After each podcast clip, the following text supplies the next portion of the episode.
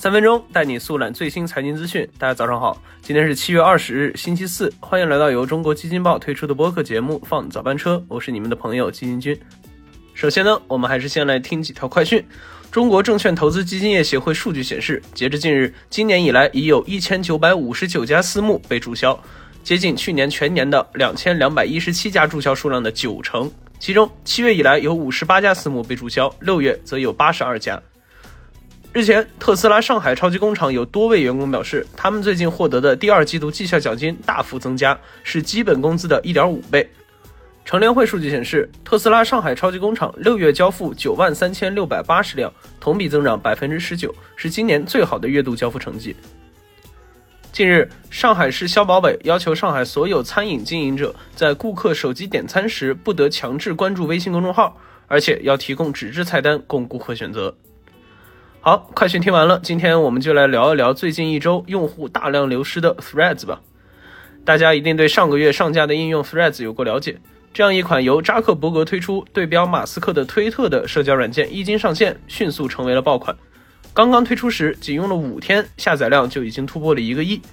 这也是由于 Threads 与 Instagram 的数据安全互通，而且他扎克伯格自己也在推特上承认了，Threads 完全就是一个模仿推特做出来的产品。其中的很多功能都和推特一模一样，但尽管如此，在 Threads 刚刚推出的那段时间，推特的用户流量便出现了迅速的下滑。然而，就在大家觉得 Threads 会与推特分庭抗礼，各自占据相当大的市场时，Threads 的发展瓶颈似乎来的要比我们预想的都要快一点。基金君从网站分析工具 SimilarWeb 处了解到，Threads 在上周的用户增速和参与度已经出现了明显的下滑。从刚刚推出几天后到达顶峰时的日活跃用户量四千九百万，到美国时间十四号的两千三百六十万，整整流失了将近一半的用户。而且与此同时，用户日均访问时长也从最高峰的二十六分钟降低到了八分钟。那么是什么原因导致 Threads 出现如此快速且差距巨大的断崖式流失呢？基金君也为大家找了几点原因。首先，这款 APP 的推出更像是一款急功求成的半成品。不知道大家还记不记得前段时间马斯克突然抽风，宣布限制推特用户每天能刷的推文数量，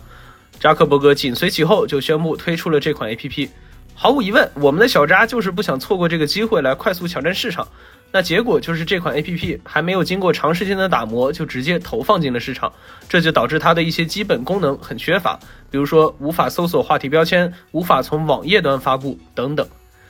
其次，基金君觉得造成一开始大量用户涌入的另一个原因是，很多推特用户想去看看你这个新玩意儿到底好不好玩，是不是比推特强？好吗？大家一窝蜂来看，但又作鸟兽散。正因上一点，大家觉得，嗯，还是推特香。虽然有限制推文阅读数，但起码它功能齐全，不像个半成品，所以很大部分人就又流回了推特。所以啊，小扎同学的 Threads 在刚推出时确实造成了一时轰动。不过，想要在大多数用户的日常社交网络生活中占据一席之地，对他来说还会是场硬仗。不过，咱也要多给小扎同学点耐心，毕竟人家现在估计还在为八角笼与马斯克的 PK 做准备呢。好，以上就是我们今天放咱们车的全部内容了，感谢您的收听，我们明天同一时间不见不散。